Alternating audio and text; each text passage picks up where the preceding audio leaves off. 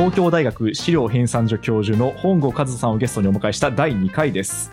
前回は歴史学者がこう資料というのを一体どういうふうに読んでいくのかっていう話を伺いましたが今回はどのあたりからいきましょうか？そうですね。前回、その中でどうしても想像力が必要だっていう話があって、そうですね。それは実は古文書を読んでても培われないという話を本郷先生されてたんですけど、ではどうやって培っていってらっしゃるのか本郷先生自身はっていうのもちょっとぜひ聞いてみたいなというふうに思いました。はい、これはもう要するにあとはもう人間がどういうふうに生きてるかっていう話になるんですね。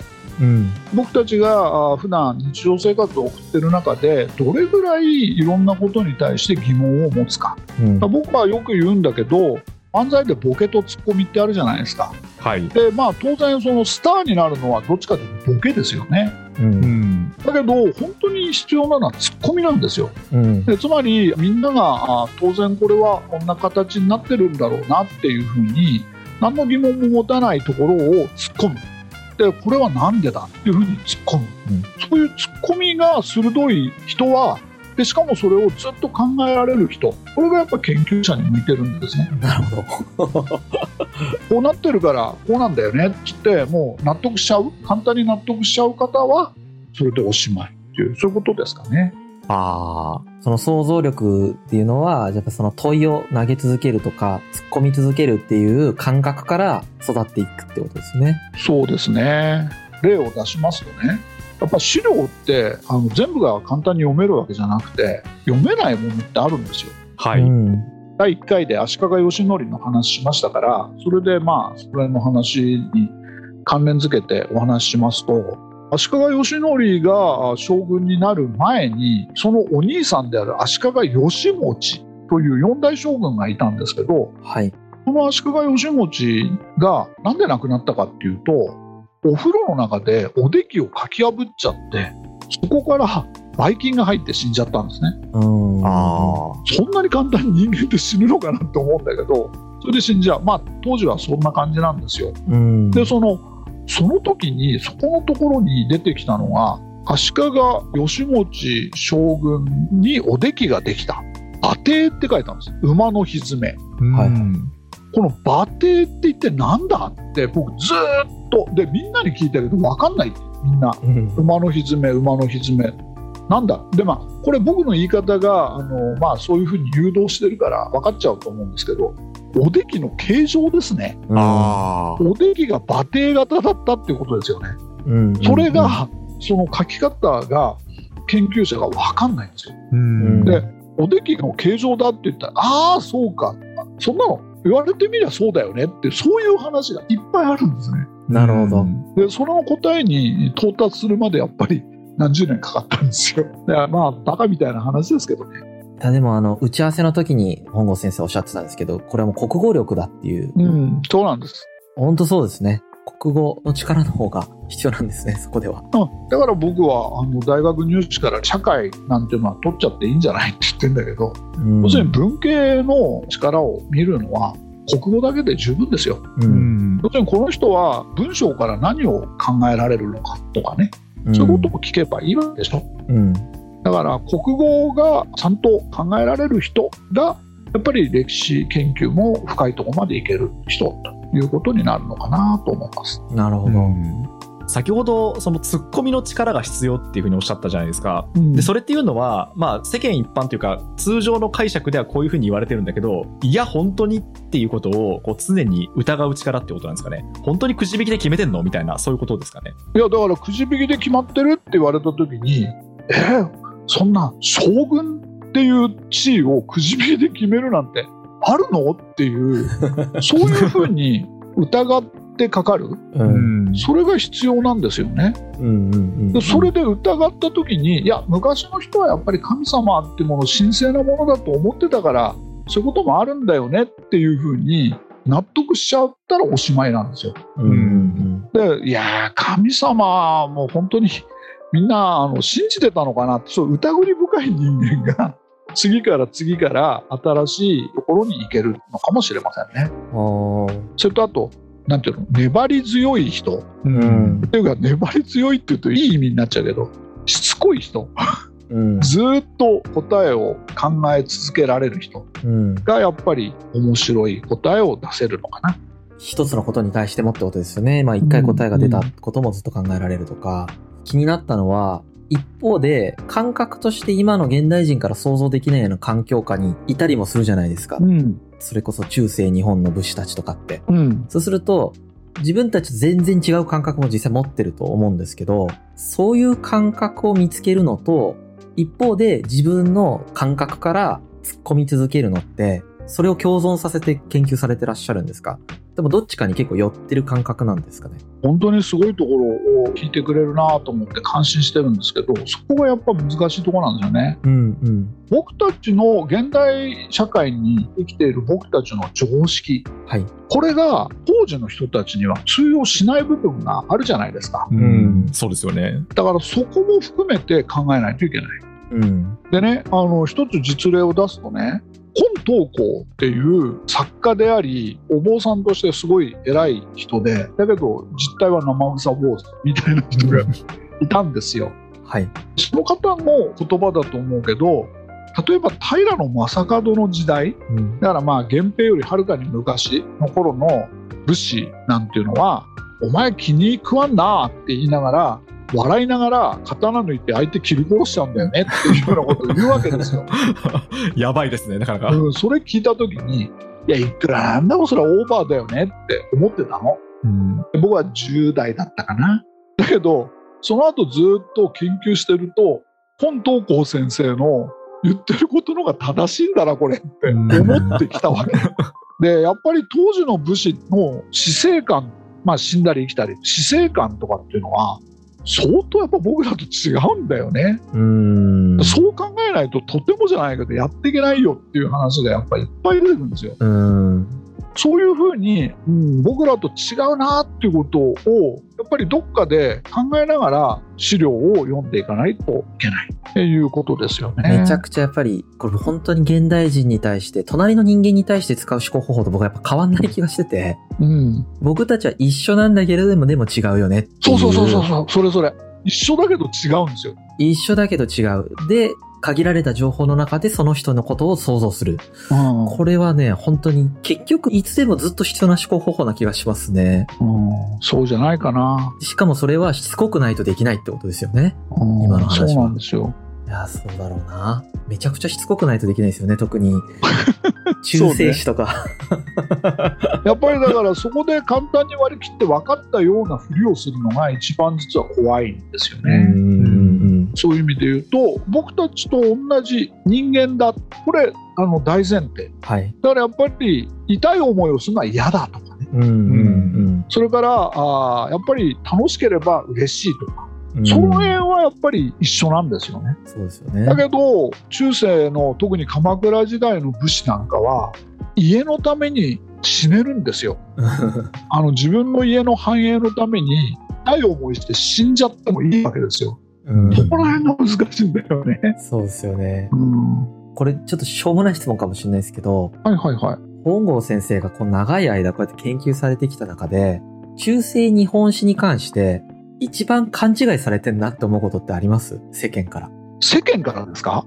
世間から。本当はこうなのに、全然みんな分かってないな、みたいな。うん、例えばテレビの番組なんかでね、それに加担してるお前が悪いんだって言われるとそうなっちゃうんだけど、やっぱり僕らの常識でみんな判断するじゃないですか。うん、そうですね。大河ドラマとかね、うん、大河ドラマなんか特にそうだよね、うん、だからそのあたりっていうのがもうちょっと違うんだよなって思いながらだけど見過ぎよすぎでそれに加担してる私は一体何なんだろう そんなことないですよね。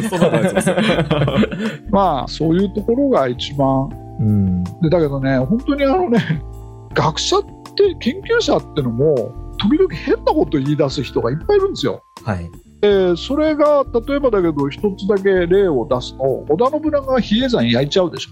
はい、で織田信長が比叡山焼いちゃうんだけどそれって順を追って焼くんですよ。うん、要するに浅い朝倉に手を貸すな。織田の味方をしろ。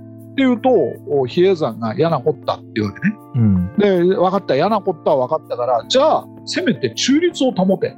と嫌なこった、うん、でそうなると次にそういうこと言ってると焼いちゃうよっていうわけですよ。うん。そうすると、やれるならやってみろっていうわけね。じゃあ焼いちゃうよ、本当にって言ったら、ああ、もう、もう分かったよ、やってみろよっていうわけね。はいはい。焼きましょうって焼いちゃったわけ。うん。そうするとね、これをね、ある人たちは、信長は手順を踏んでるから、非常に理知的な人間だっていうわけで、それおかしいだろうって僕思うんだよ。だって、ね、いくら手順を踏んだって、比叡山丸焼きにするってちょっと普通の人のやることじゃないよね。そうですよね。だってあなたを殺しますよっつって本当に殺しちゃったら犯罪者ですよ。そうですね。だからそういうのっていうのがやっぱり学者バカっていうのうんこの感覚を伝えるのは確かに難しいですね。なんかここがどうバカなのかっていうか、バカって言っちゃあれですけど。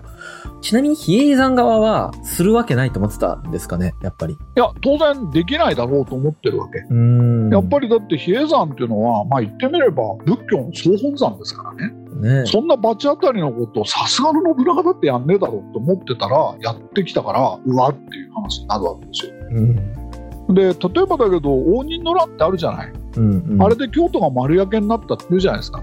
あれ嘘でしょ多分、うん、だってあんだけ仏像も残ってれば京都のお寺には建物は確かに焼けちゃってるかもしれないけど、あれだけ仏像も残ってればお経も残ってれば古文書も残ってるんですよ。いやもちろんお坊さんたちみんな何かあった時にはすぐに仏像を担いで逃げたっていう話はあるんですけどね、はい、だけど比叡山見てください。もう何にも残ってないから。うん、もう丸焼けになるっていうのはそういうことなんですよ、本当は。何にも残ってないんですよ。うん、だけど、だからおそらく応仁の乱の時は11年だらだらだらだら戦争やってたっても激しい戦争があったわけではなく、まあ、まあ、激しい戦闘も時にはあったでしょうけど、うん、やっぱりここで戦争をやりますよっていうことはちゃんとお寺さんにも言ってるだろうし、うん、それからここにお寺さんあるからこんなところで火使っちゃいけないだろうなってみんな思ってるだろうし、うん、まあ、そういうのがやっぱ応仁の乱なんだろうな。なるほどな、うん、そういうのを違うところから発想していく想像力それはやっぱ必要なんですよね。そうですよね。あとやっぱりそのディテールに対する意識の集中度合いみたいなのもすごいポイントだなってやっぱり今の話を聞いてて思うんですよね。うん、ちょっとうまく表現できるかどうかわからないんですけど、さっきのそのこういうプロセス踏んでるから、理知的だったり、まあ礼儀正しいから、別に信長ってその当時の人からしても別に外れてないよね、みたいな話と、うん、いや、実際想像してみろと。そう言われて、そうやるやつ相当やばいだろっていう話って、表現難しいんですよ。机上の空論なのか、さっきの話と一緒ですけど、実際にそれが起こった時に人間としてどう思うのかみたいな、うん、ディテールの想像力みたいなものの違いがすごいあるなというふうに思っていて、うん、まあ本当さっきのあのツッコミの話と一緒ですけどね。うん。全部そこがすごい大事なんだなとそうですね。思いますねあそそれで言うとあのみんなが勘違いしてるのって、うん、で僕もそれに加担してるのって、はい、例えば戦国大名なんていう人たちがやっぱり英雄だっていう形で語られることあるじゃないですか。はいはい、はい、まあね、だけど僕らの感覚で言うとね、人殺しすぎてるから英雄だなんて全く考えられないけど、今の世界ではね。ああ、そんなに殺さなくていいのに、無駄に殺しちゃってる感じがいっぱいあるってことですか？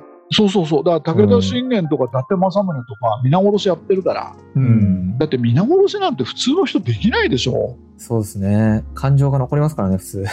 だって 伊達政宗なんか女子供犬や猫に至るまでみんな殺したっていうのはあるんですよ。だけどそれで本当は優秀な戦国大名だと、うん、今おっしゃった通りで、うん、それやると次に占領した時に占領政策がまともにできないのであこれやっちゃだめだなって分かるんですよね、うん、だからやめるんですよ、はいはい、本当に最初のうちに皆殺し作戦とかやるんですよ、はいはい、まあだけど皆殺し作戦をやめなかったら信長ですね、うん、それはもうずっとこいつら本質的に邪魔だからみんな殺しちゃえっていうことをやってるわけで。ね、うんうんうんそれは邪魔だなっていう感情がやっぱり大きかったんですね、信長って。そうだと思いますよ。うん。あの特に一向一揆ね。一個一揆。僕も先生の本に書いてあってすごいそれ読みましたけど、そうですよね。一個一揆ってすごいずっと喧嘩してますもんね。だから本当の意味で信長と戦ってたのは一向一揆なんですよ。うん。一向宗と、今の浄土真宗ですよね。うん。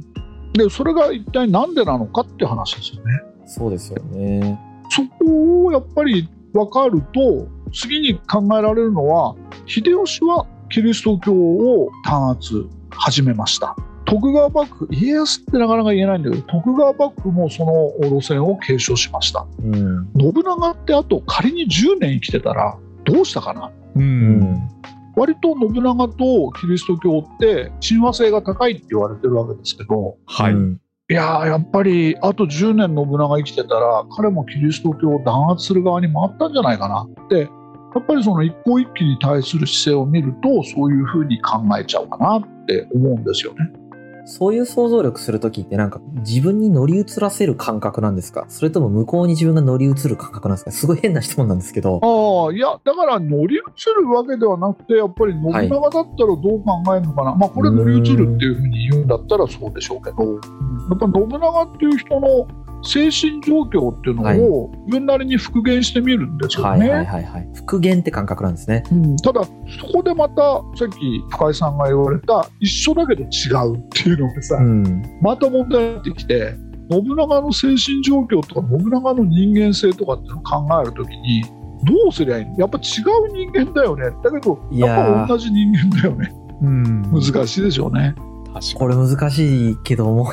確かにそこまでいくと相当面白いですね。それを例えばテレビでもうすごく割り切って実は優しい人だったんですよとかっていうのは簡単なんですけど、うん、それはまずいのかもしれないなって思いながら、はい、やってます。一言で語れないですしね、人間自体がですね、すね実は何とかとかいうこと自体にほぼ意味がないですもんね。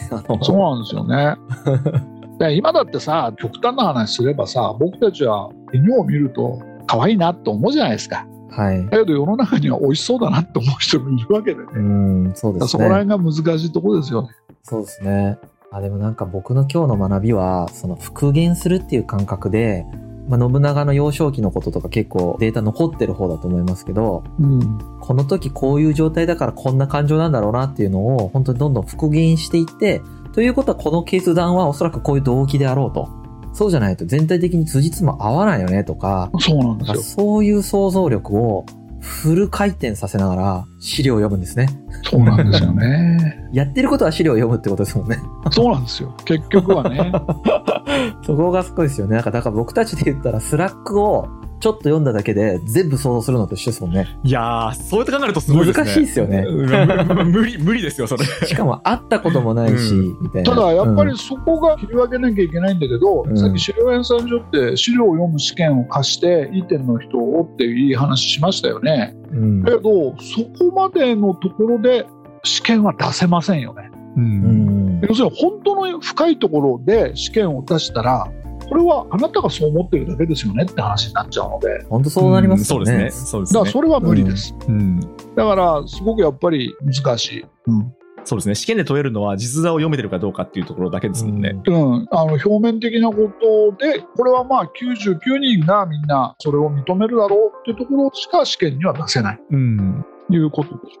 本当面白いな。なんか、例えばですけど、本人が言葉残してても本心かどうかわからなかったりするじゃないですか。うん、そこ？ああ、そうだそうだ。確かにそうですね。こういうとこまで想像するとめっちゃ面白いですよね。だって古文書とか日記に書いてあるから一番信頼性高いって言いましたけど、うん、例えば日記に僕たち嘘を書くでしょ。書きますよね。ねはい、あと自分で自分の気持ちわかんない時ありますもんね、うん、普通に人間って。そうなんですよ。あの、うん、わざと書くっていうことだったらまだわかるんですよ。はい。